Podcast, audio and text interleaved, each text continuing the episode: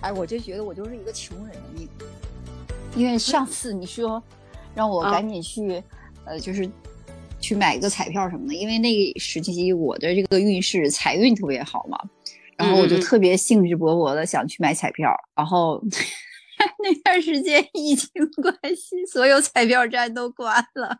啊，那正常，那你就没赶上这波呗。那道边没捡着两块的两块钱吧？不对，封家里了，没机会上道边。然后，然后我就跟我老公说：“哎，老公快一点，网上是不是有卖彩票？因为之前不网上有卖彩票。”老公说：“对，现在不让。网上卖彩票那是早停，你不知道？”哎，我的妈！我说这不典型就是我，呃，天降大财我也捡不着的那种。那你没翻翻你之前？换季没洗的衣服，没准兜里还能捡出两张票呢，那也算呢。那得翻我老公的衣兜里，我那衣兜里现在不揣钱都行。行吧，今天我们接着还是给大家介绍一下许愿。嗯，其实这次不只说许愿，还说点最近发生的奇奇怪怪的事情吧，就当一期。奇怪物语录吧，你以后吧有百里来的你就给改了，这叫什么？举例子，奇怪物语录就得了，你就奇幻奇妙物语录就当一故事听，讲点我们自己的事儿。其实我觉得我们俩就属于那种人美心善的，你知道其实本来其实我们俩可以自自己讲着自己知道就行，但是觉得哎这个事情其实这个阶段跟大家分享一下，这些宅在家里的时候也可以考虑一下这个事儿，做一做。一旦呢愿望成真的话，大家是不是都有一个很好的一个美好的愿望实现了那种惊喜？哎，欢迎大家收听举例子，我是栗子。嘿，大家好，我是百里思锦，我又来了。嗯，以后我俩就给大家整一个叫什么举例子这个奇幻物语录吧。今天要说一啥事儿呢？就是最近不是水逆嘛，就是我们录音的时候，上次录的时候还没到水逆呢。这次路还在，就是算是水逆的尾巴吧，啊，马上就该结束了。但是水逆，我觉得对前期对我的影响还挺大的，我不知道对栗子啥样啊。嗯，我不跟你说，就是对我的影影响最大的就是你所有对我的愿望，我想去实现的时候，发现条件都不允许。那你这还行呢，我我不跟你讲吗？前就是水逆的前期的时候。你看我要做的东西，我囤的音囤了，还没等剪呢，就是电脑 AU 开始崩盘，崩盘完之后呢，我的那个团伙 烈酒被抓走隔离了，就剩我自己了。我在剪的时候还给自己耳朵给剪剪聋了，崩溃吧？我觉得你这叫做过劳吧？嗯，有可能是过劳，但是就是全都是小问题，都堆在那一一个时间段嘛，你就会让你感觉特别崩溃啊。那你要说这个的话，我也有啊。我就觉得那天我就所有的剪辑的时候，我发现我那个电脑就有问题，就听所有的音全都有杂音。我还想这是不是电脑坏，还是我那？因为有杂音的话，你根本没法剪音，因为你听不出来是电脑的杂音还是你的音质有问题。然后我就保存保存都保存了，然后我就把电脑重启。但是我再打开的时候，我发现我保存的文件根本就没有保存上。就是我剪辑了很，已经基本上成型的那个文件就算丢了，然后又重新剪了。就是因为我特别讨厌重返工，你知道吗？因为当时你就觉得这工作已经要完成，你重返工的时候就觉得二次劳动的时候让人特别崩溃。哎呀，那可不嘛，谁都是那样。所以我那段时间就是挺崩溃的。然后外加因为水逆总会让你想起以前或多或少那些乱七八糟的事儿吧。我我不说吗？我就是因为想起那些乱七八糟的事儿，外加耳朵不好，emo 了大概两三天吧，还特意找了个心理咨询师聊了一下，然后开解开解这个事儿，才能缓过来，要不然真是特别 emo。我觉得又想起你前男友，是不是？嗯，是，就是年少时候，哎，无知吧，就因为自己太过个性自我，伤害到别人吧。就是，也就是这点事儿呗，反正也没，也也是个什么无伤大雅的事儿吧。但是你让想起来之后，你就感觉你说是负罪感也好，或者什么也好，就是让人感觉很闹心。然后外加本来我耳朵也不好，我这儿也不好，那儿也不好，我身体也不好，我什么什么事情做不了，还有这个闹心事儿一直在萦绕你的你的周围，你就是很崩溃呀。嗯，哎，你没想过要不要跟你那个？前男友打个电话，一般不都是说水逆的时候有可能会接到前男友或前女友的电话吗？啊，我俩已经绝交好多年了，不可能再打电话了，因为他之前有一次就是我俩绝交的时候，我说的话就特别狠，我说的直接就是以后咱俩就桥归桥，路归路，我走的可彻底了。以后我那种一寸的黑白照片我都不会让你看见，我直接就这么说的。哎，这什么梗？叫一寸的黑白照片都不给你看到，什么意思啊？因为一寸的黑白照片是放盒上的，我连我的盒我都不会让你看见，就是我的葬礼你都不配去。我的妈呀！原来最绝情的是这个呀？对呀，我就直接就这么跟他说的。然后后来就在我俩最后绝交之后，他就是拿各种号申请的各种号、各种平台，只要有我的地方他都加过我，我都没理他，直接就拉黑，就瞅都不瞅，就直接拉黑。后来他就开始拿各种号就炸我微信，我直接给我微信设置成任何人不能添加我的好友，谁都不能加。我不止不加你，我是谁都不加，就所以根本都没有机会再碰见了。年少的时候，我觉得有时候做事儿是不是还是有点绝情了一些？你不绝情，留着他干什么？留着他过年呢，有个屁用啊！不是因为你自己放不下吗？所以觉得是不是还是因为当时做的有点太过绝对了？呃，谁年轻的时候或多或少都有点遗憾吧？我觉得这个也算是我的遗憾，也算是成就我的一个点，所以我并不太拿它当一回事儿，只是偶然的时候想起了，还会揪一下心。但是这次水逆完事儿，我已经自我彻底自我和解了。估计现在你让我天天提他，天天想他，我也无所谓。这次水逆对你来说也行，就是。把前一段时间的那些过往纠结你的问题，已经全部都给 pass 掉了。对，就是已经开始能跟自我和解了。毕竟我年纪也在这了，我都该不惑了，我可以困惑的事儿了，就是不困惑，不会因为这些小事儿再去纠结、再去困惑了吧？然后就不说 emo 的事儿了，就说点好事儿吧。那有什么好事儿啊？你看，咱你也许愿了，我也许愿了，可能真是。咱们人品不行啊，还是就是这个水逆逆的宫位，就是在咱俩的星盘不行。就是我不跟你说，我有一个朋友就在国外要回国回不来，然后他买机票就一直买不着，就是不许，就是不许让他们买机票了，已经熔断了，不许飞飞机。如果从他那儿回国，就是有直航的，不许转乘到别的地儿再回国，嗯，就不许你上别的地儿去转乘买机票回来。他是有。飞回就是咱们国内的那个飞机，但是他不卖你票，那就相当于两条路都给你堵死了。我以为他都要回不来了呢，然后他那功夫就说他要天天上机场去排机票去。我说为啥机票还得上机场去排去刷去？他说，呃，就是你持当当时的那个核酸的那个绿码，你当天买票，当天马上就得登机。我说我有一种，他当时的那个刷票是怎么刷？就是今天早上我上机场，我有绿码，我我在那儿买个机票，他给我了一个候补候补票，我就在那儿等着。如果今天说这飞机上面刷下来几个空座，你就能拿下候补票就上飞机了。然后我一听，我当时我的想法就是，这哪是机场啊，这是春运的北京站呢。我们买火车票现在不就有可以买候补的那个车票吗？如果前面有的人退票，或者说有人。其他原因不能乘坐的话，你就可以是第几顺位可以买到这张票吗？对呀，他那功夫就是这么恶心。然后我说，我说你这是飞国际航班，我说那你那些行李卷子，你是不是得天天背着去？他说对呀。我天，天天去刷票，他这个行李卷就是寄存到机场了，或者寄存到机场附近他认识的人家里了。然后他每天去，他都要把那个行李卷拖到机场，在那刷票，刷完票就等着飞飞机。当时拎着那个行李卷就飞走了。没等上，回去再再来。那要是我的话，我就觉得我就打着铺盖饼，我就在那个候机大厅，我就在那儿就地，天天坐在那儿拿个盒泡面，在那儿吃，在那儿住，然后在那儿等机票。但是你没想到，国外的机场它不是国内的机场，特别不安全，你口罩可能都不能摘一下呀。啊，也是哈。但是怎么样呢？后来我就告诉他，我说啊，我说你现在在刷票吗？就是他，他告诉我他在刷票的那天，我每天都在打听他的事儿。我突然间想到，哎，我说明天就是新月了，你许愿去吧。我说你一定要许许成什么什么样，就是我给你讲，上次我给你讲就那么许的那个过程，他就做了。我告诉他那个时间段是北京时间嘛，然后他给转化成他那个当地的时间，他定是夜里凌晨两点多，但是他那个时间错过了，他醒的时候是早上五点。他自己又查了一下啊，他就八小时之内都是有效的。然后他就是五点做的这个事儿，他做完的不是当天就是第二天就买到机票回来了。哎呀，也算叫什么许愿成真，或者有可能说大家可能觉得有可能就是偶然或者巧合。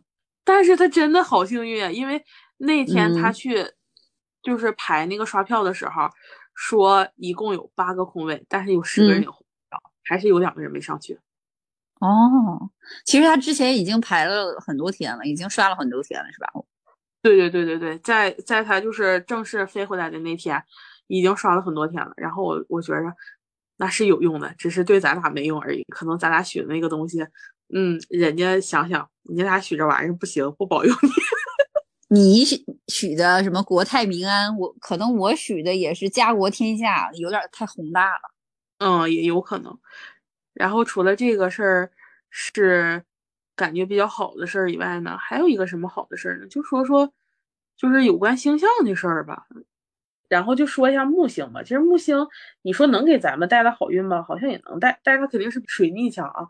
因为嗯五月十一号的时候嘛，木星就换座了，就来到白羊座了。然后上次呢来白羊座就是十二年前的事儿了，十二年前发生的事儿。嗯，就是十二年一个大轮回，这么久啊？对他上次来的时候，反正还是十二年前。十二年前的时候是二零一零年，那是我的人生的巅峰时期。嗯，正好是在你的星座嘛。对对对，为什么是我人生巅峰时期呢？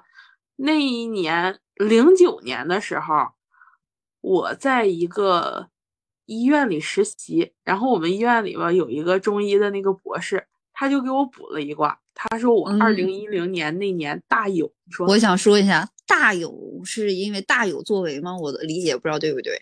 就是大有是呃八卦里边的一个卦象，就叫大有，就是你可以就字面理解，就是你马上什么都能有了，哦，就上上签属于。呃，差不多吧。然后我其实我没当真，因为我觉着就是零九嗯年年末的时候，我可背了，就背嗯成什么样。住一个地下二层的那地下室，我在东北待了那么多年，就是没得冻疮，我在北京得冻疮了。嗯，你就是北漂一族，然后遭遇了应该在南方才能可能遇到的冻疮。还怎么着了呢？还吃不起饭。哇，我每天得步行三公里去买一份十块钱的盒饭，分三顿吃，就还吃不起饭。到到后来就已经要吃不上饭了。就是在我最绝望的时候，然后他跟我说了这句话，然后我就半信半疑嘛，就没当回事儿。那年到年末的时候吧，就是我我是一个不挣钱的人，就从来没挣过钱的人。我到那年年末的时候，我那一年的流水应该是赚了有六万块钱吧，就剩一万，五万都花了。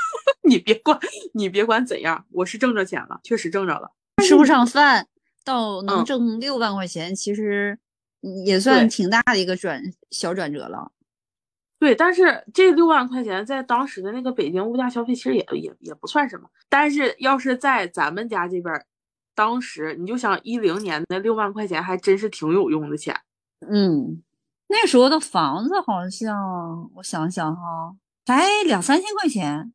对呀、然后你看十二年之后，你看他木星又回白羊座了，一直待到十月份的二十八号，然后会木逆到双鱼座，但是十二月二十号他又回白羊，就是在他这个没逆行之前这段时间，就是还算是一个能自我调整前进的一个好，其实可以把握一下，完善一下自我，沉淀沉淀，然后往前冲一冲。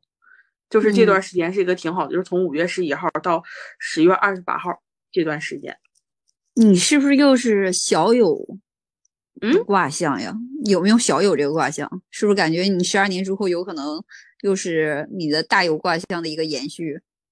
就是在占星的理论上说啊，木星被称之为第一吉星，因为它代表着幸运，同时也代表着就是拥有扩张、膨胀的含义。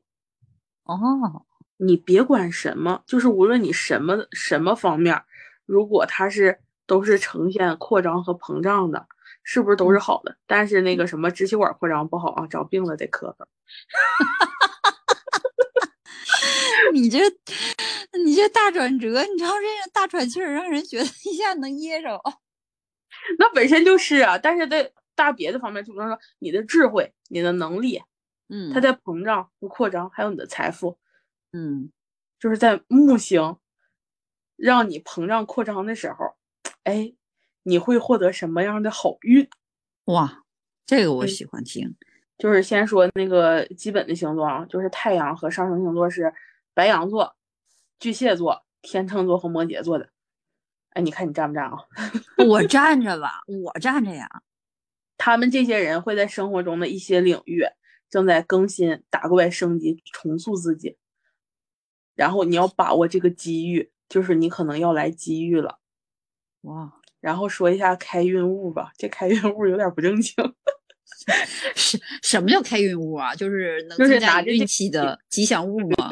对对对，嗯，开开运物，告诉你？这个这个嗯你之前没给我提过，还有开运物这个事儿。有啊，我不告诉你，没事可以买个这个精那个精，什么乱七八糟东西带吗？但是这个很不正经。怎么不正经？嗯，酒精消毒喷雾，你不是你开玩笑还是真的？真的平时放在家里可以消消毒的呗。就没事就搁手上搓一搓，就随随身背着就行。是不是有点搞笑？但是那是真的，就是开运物。你你你在说什么酒精消毒喷雾？对，或者是那种酒精凝凝胶那种免洗洗手液，就是都可以，你可以带一瓶随身。哇塞，那有啊，那个基本上，别说之前那个特殊时期的时候，真的包里带这个，我就觉得出门的时候一定要给碰到哪儿了，或者是说要要吃饭了或者要干嘛的时候，一定要把手先洗一下，没有水怎么办？然后就把那个拧在手上，然后清洁一下。我有一段时间就觉得强迫自己就不嗯做这个，我就觉得我心里不安，你知道吧？我老觉得有病毒会嗯有可能侵害着我，我就一直带着那个东西。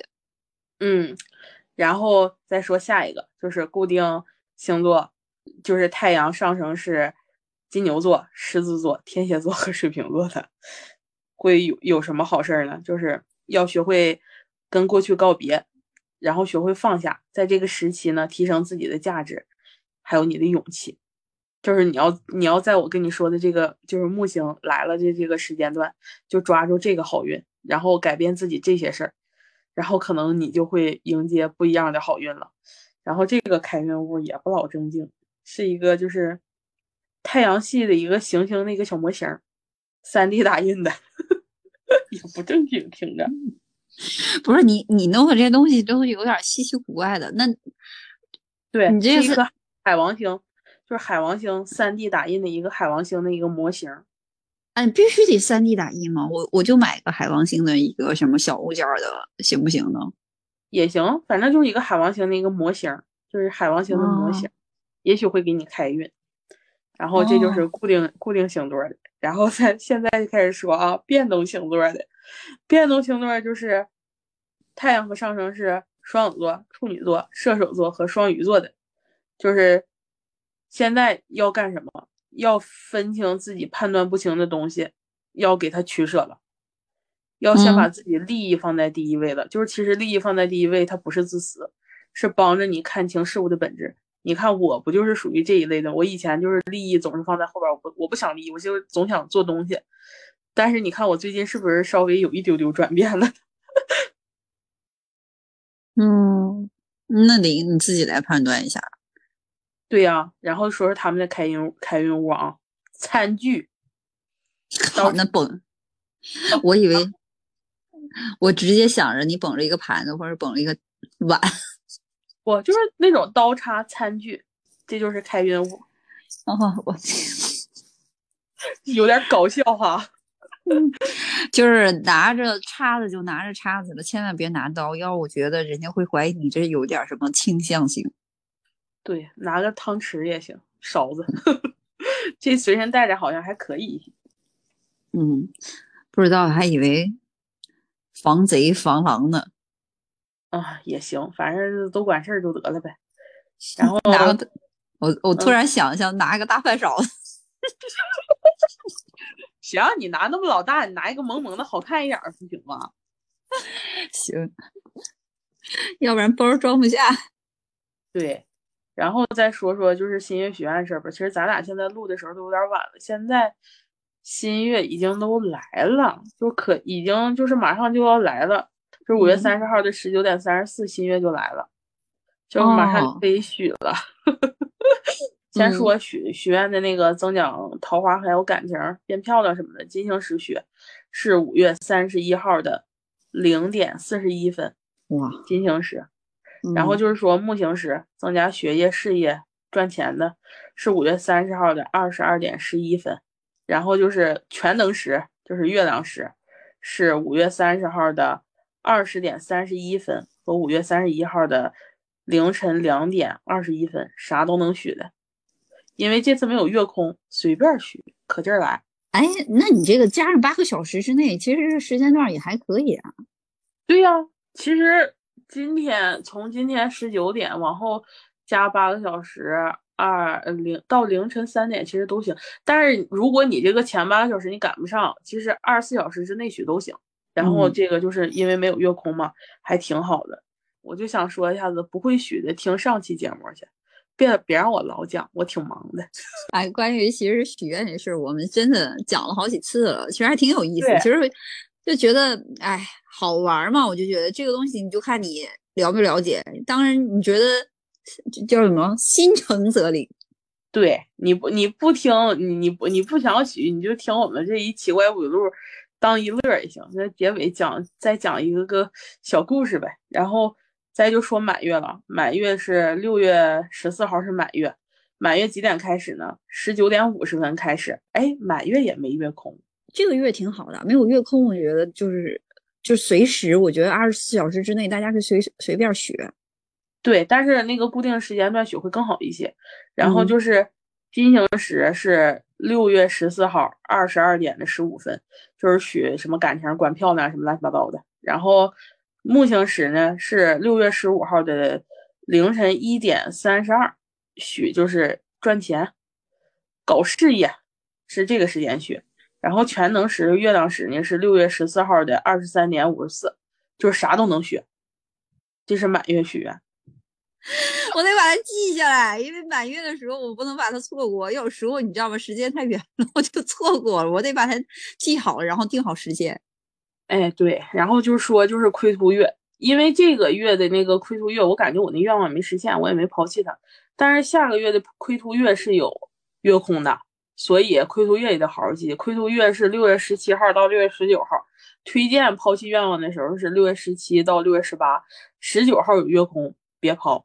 就完事儿了，这就是给你们讲的那个新月许愿小知识点。那这个时间段呢？没有，没有，没有固定。对，就在六月十七和六月十八。就是比方说，我上次告诉你嘛，你新月许的愿，然后你感觉你实现了一点，没彻底实现，你满月可以再许一遍，加持一下它。等你到亏图月的时候，如果这个愿望已经差不多可以达成了，你就给它抛弃掉，写写一遍。再许一遍，就是抛弃了，我再不许这个愿了，我已经成功了，就完事儿了。呃，我这次我就有一个小小的心愿，就是要小一点的，然后简单一点的，就是呃，能够实现的，不要许的太大了，你知道吗？就觉得它实现的，可能你没发现，也没感觉到。总体来说，我上次就是新月学院的时候，就是说想让自己水逆时候别太难受。我基本上就是水逆正日子来的时候，我几乎不难受。就是我难受的那几天，就 emo 的时候是阴影期，就是正常水逆来的那天那些天，就是一直到现在，我其实还都可以，因为一直都在忙工作，就特别忙。你你看我有多忙，你也知道，我就几乎你都给我发微信，我什么打电话呀，基本上就是无人头找不着人的状态，就是特别忙。那你这次我觉得也可以许一个接地气一点的哈。这次水逆，你看马上三号就结束了嘛，但是它阴影期有可能还得有十天，就是彻底结束得六月中旬，就是六月十五号会彻底的好。但是一听说就是木星来，就打木星来的时候，我最近就是那个事业，就是那个什么业绩啥的好不好？我也给你讲过嘛，哎，还可以。哎，我老觉得这是你继十二年之前又一个比较大有所成的一个月份。其实这个玩意儿也得看自己。因为我十二年之前还是个小孩儿嘛，那个时候可能有很多时候就是心性不定啊，或者有很多时候就是经历某些事儿，自己还不能权衡与决策。但是我现在是个成年人，而且是一个非常成熟的成年人，就是哪怕还有新的问题，或者有之前类似的问题，我都已经心性很平稳了。其实对我来说影响就大的很少。嗯，对呀，因为格局已经打开了嘛。还是年轻时候你自己，就是对于很多事儿，就是未来的事儿都是迷茫的，深一脚浅一脚往前走。会很崩溃。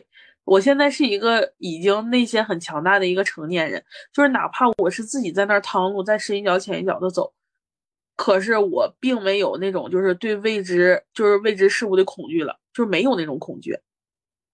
嗯嗯，就现在更有勇气跟定力再去分析现在的情况，可能不会像原来那么盲目，或者说不确定、恐慌，或者说无助。对，你看我 emo 的点。无非都是过去，就是往事不可追忆，就是它已经过去，我改变不了的事儿。我在折磨我自己，只是觉得我当时做这个事儿不老地道。但是你现在想想，你就是做的不地道的时候，你改掉了就好了呀。我已经完全改掉了，我我不会再做那件事情了。那你为什么不能跟自己开解一下呢？嗯啊，我还买了一本书，最近你都猜不到它叫什么。反正你看的书的品类跟我真的不太一样，叫巫术植物，就是这里边的植物都能做什么，就是可以放到就是过去的巫术里的那种，而且它每个这个这本书里边全都是铜铜版纸全彩的，然后就是比方说有的植物是管什么什么的，然后底下还有一个咒语，就是 如果你可以，哈利波特里面的。魔药、魔药课之类的对对对对，就是有点黑魔法的那种书。我最近买了一本那个书，然后我这个书刚买来的时候，我还给我那个就是我说从那个欧洲回来那个小伙伴看一下，我说你看这是我的专业书籍，他瞅瞅，这不是哈利波特他学校教材吗？不是，最近你想研究出一款什么魔法药水是吗？也不是，就是你看，我上次跟你说，就是雪洁，就是龙雪洁。你看呢，它以前就是被当做就是巫药巫药用的呀。他觉得他那个雪结做出来的那个墨水许愿，感觉格外有灵性嘛。然后你看现在医药也把它用在那个药中了，就是当做止血作用。就是其实有很多。植物在远古还在就是实行巫术或者巫医的时候，他觉得那个巫术管用，我觉得八成就是药理作用起效了。对 对，就是只不过其实人们可能对有些事物并不完全了解的时候，反而把它妖魔化，但是有用就行。只不过现在可能科技发展之后，都重新认识它，重新再发现，其实它确实有某种特殊的那种功能性哈。对呀，所以你觉得某些奇奇怪怪的事儿，也许在以后它就是不奇奇怪怪了。所以就咱们这个奇妙物语录吧，可以听。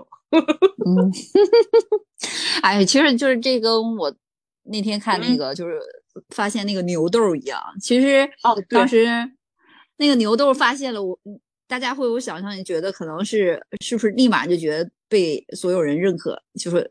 因为你解决了这个特别难的那个医学上的问题，其实并不是，是很久之后大家才接受这个东西的。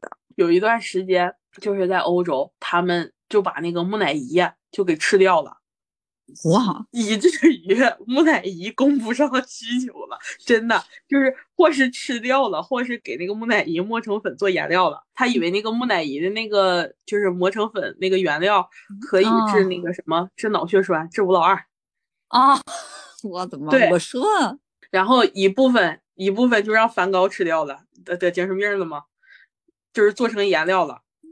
哦，就后来以至于木乃伊都供不上量了，就产不出木乃伊来了。就是说那个多多少多少那个年的木乃伊，然后你给它就是磨成粉，就是入药能治病。然后结果他发明了半天，那个药还还走跑偏了，就是说拿那个。嗯，木乃伊那个粉本来想发明阿司匹林来的，但是没发明成，好像发明成了一个别的药，就是我上次说那个小蓝药，可能那做成那个药了。到后来，那我特别期待你看完这书会有什么一些重大的发现。哎，这可不可靠？关键这是法国一作家叫利昂内尔·伊纳尔，他著的，翻译是张之简译的。这是一套书籍，讲的全都是。植物的，我只是感兴趣。他这个巫术的这个买了巫术这一本儿，然后他这个所有的那个项目加一起就是有幸运植物、染色植物、糖果植物、芳香植物、饮料植物、美容植物、药用植物、魔法植物、采摘植物，还有巫术植物，我直接就买的是巫术这本。其实魔法那本我也应该买，都是都属于我专业课。哎，我觉得兴趣爱好真的点不一样。我要我可能就是这两本可能是最后买的，我可能会买的其他的那那几本。你可能就买什么采摘的、美容的、能吃的啊什么。对对对对对对对，就是明显看出来，就是完全兴趣点就不在一条线上。对的，所以我不是说，你看我买了，我先买的无数植物，买了之后我发现它有魔法植物、药用植物和幸运植物，我就想买这四本，剩下的那些我一眼我都不想看。嗯，可以，你先把这本研究透了，然后你再可以把其他买齐了。随便翻了一下，它基本上就是给你讲一个植物，这个植物就是发生在哪儿，然后有个植物的图谱，就是大概它长什么样子，然后底下有一个用这个植物做什么什么某些嗯。法术的时候有个小咒语，你是不是特别对于他那个法术跟那小咒语特别感兴趣啊？对对对，这就是我的兴趣点，觉得有意思。差不多是不是？我们今天的节目也可以到此结束了。虽然我们俩讲了一些可能觉得奇怪物语哈，但是其实这就是我们的生活。有时候莫名其妙，有的时候有些事物可能被我忽略了。希望你有时候把忽略的事情重新再。了解一下，也许他会给你带来意外的惊喜。嗯，对的呢。然后我再做一下广告啊，我是百里丝锦淘气九四的主理人，找不着我可以搜淘气九四，也可以搜百里丝锦，然后你们就可以找到我了，也可以私信我，帮你解决所有人生困扰，请找百里。对 我厉害着呢。还这么这么自己吹嘘打广告的，真少有。